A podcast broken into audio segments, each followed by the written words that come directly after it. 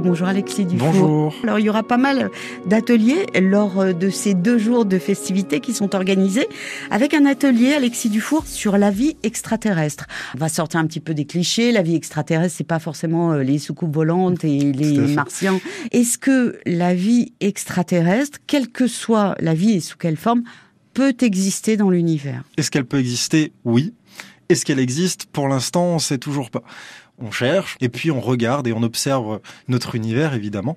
Mais euh, est-ce qu'elle peut exister? Oui, évidemment. Vu qu'elle existe au moins une fois sur la Terre, on connaît les conditions pour lesquelles euh, la vie se développe. Donc on essaie de chercher des conditions à peu près similaires pour regarder si bah, dans ces endroits-là, euh, il y a de la vie. Et dans notre système solaire, par exemple, Mars a eu des conditions où potentiellement il y aurait pu y avoir de la vie avec des océans sur Mars il y a très longtemps. Oui, mais on n'a pas exploré tout l'univers puisque l'univers est tellement immense et grand, difficilement imaginable. Comment on peut aller voir ce qui se passe euh, aussi loin? C'est ça le problème. Eh ben, c'est très compliqué.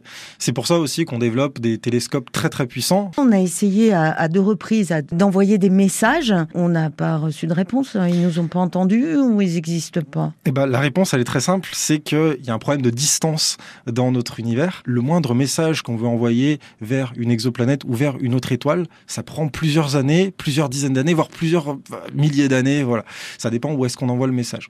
Donc forcément, bah, il faut que le message soit envoyé. Donc il, il atteigne sa destination admettons 100 ans. Il faut que l'espèce intelligente, admettons, qui habite sur la planète à côté de cette étoile, puisse nous renvoyer un message 100 ans de plus. Donc là, tout de ah. suite, bah, il y a un problème de, tempora, de temps entre, entre les deux espèces. Rendez-vous en 3050 C'est ça, pour avoir une réponse.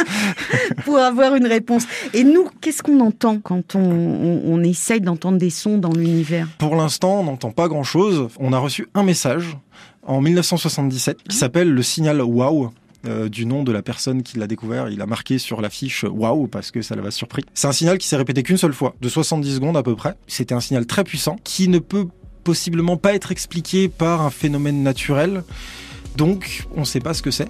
Ça s'est passé qu'une fois, donc on ne peut pas savoir l'information qu'il y avait dans ce message. On sait juste qu'on a reçu quelque chose.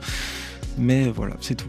La vie extraterrestre, donc pour l'instant, on ne sait pas grand-chose. On cherche. Vous êtes chercheur d'ailleurs. Continuez à chercher. Et si vous voulez des réponses, vous avez rendez-vous donc pour le Célestival dès ce soir pour une conférence consacrée à la vie extraterrestre sur les planètes et les exoplanètes. Rendez-vous donc ce soir au NEC, nouvel espace culturel à Saint-Priest-en-Jarret, à 20h.